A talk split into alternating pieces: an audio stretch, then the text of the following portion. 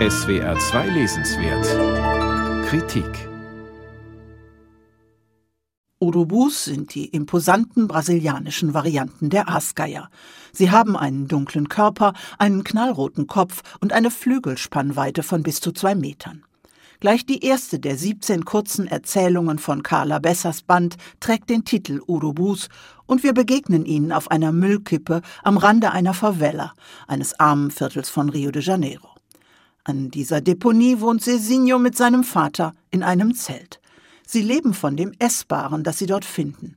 Es ist eine harte, bittere Geschichte, die in unseren Breiten wie pure Fiktion anmutet und die Leserin auch deshalb sofort fesselt. Dabei wurde sie wie sämtliche Erzählungen des Bandes der brasilianischen Realität abgeschaut. Es kommt sogar noch schlimmer. Cezinho entdeckt unter dem Müll einen Obdachlosen, der sich mit dem Unrat zugedeckt hat und im schwarzen, giftverseuchten Sickerwasser liegt. Seine Hautfarbe ist nicht zu erkennen, eine dicke Schicht Dreck versteckt sie.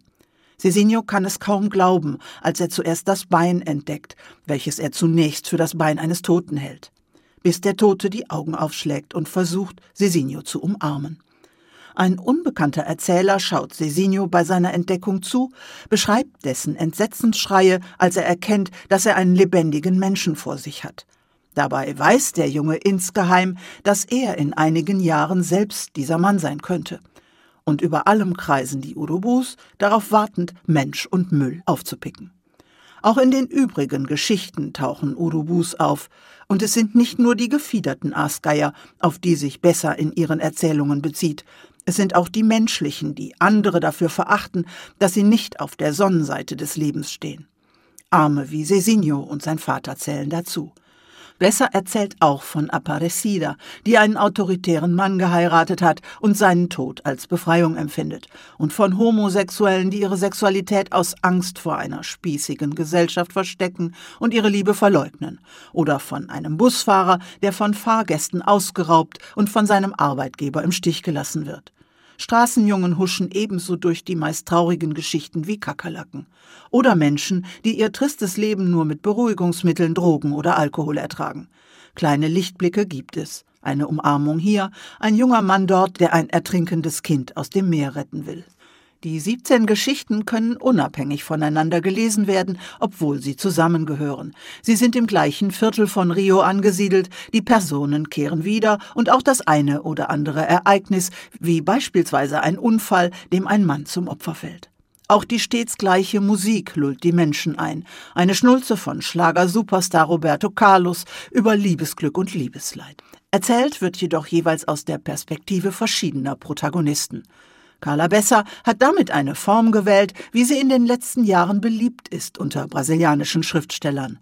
Rafael Cardoso hat sich so bereits den Gegensätzen des armen und des reichen Rio de Janeiro genähert und Luis Rufato hat auf diese Weise über die Industriemetropole São Paulo erzählt.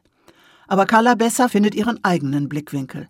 Sie will nicht nur wie Rufato die von Politik und Gesellschaft Vergessenen ins Zentrum rücken, ihr geht es vor allem darum, welche Emotionen die Lebensumstände in den Favelas bei den Menschen auslösen, um ihre Ängste und ihre Einsamkeit, ihre Hoffnungen und Frustrationen, ihre erfüllte oder unerfüllte Liebe. Und besser findet dabei auch ihren eigenen Ton. Sie schreibt im Präsens, was zur großen Eindringlichkeit der Texte beiträgt. Außerdem passt sie sich sprachlich an die Person an, die sie gerade in den Mittelpunkt ihrer Geschichte stellt, was Übersetzerin Lea Hübner geschickt ins Deutsche transportiert. Das Entsetzen des jungen Cezinho über den müllbedeckten Mann beispielsweise fasst besser in kurze, sich fast überschlagende, nicht immer vollständige Sätze. Wer sich für Brasilien interessiert, wird Carla Bessers Erzählband mögen. Doch Urubus wird auch LeserInnen mit einem Fabel für sozialkritische Literatur gefallen. Carla Besser, Urubus, Erzählungen aus dem brasilianischen Portugiesisch von Lea Hübner. Transitverlag, 112 Seiten, 16 Euro.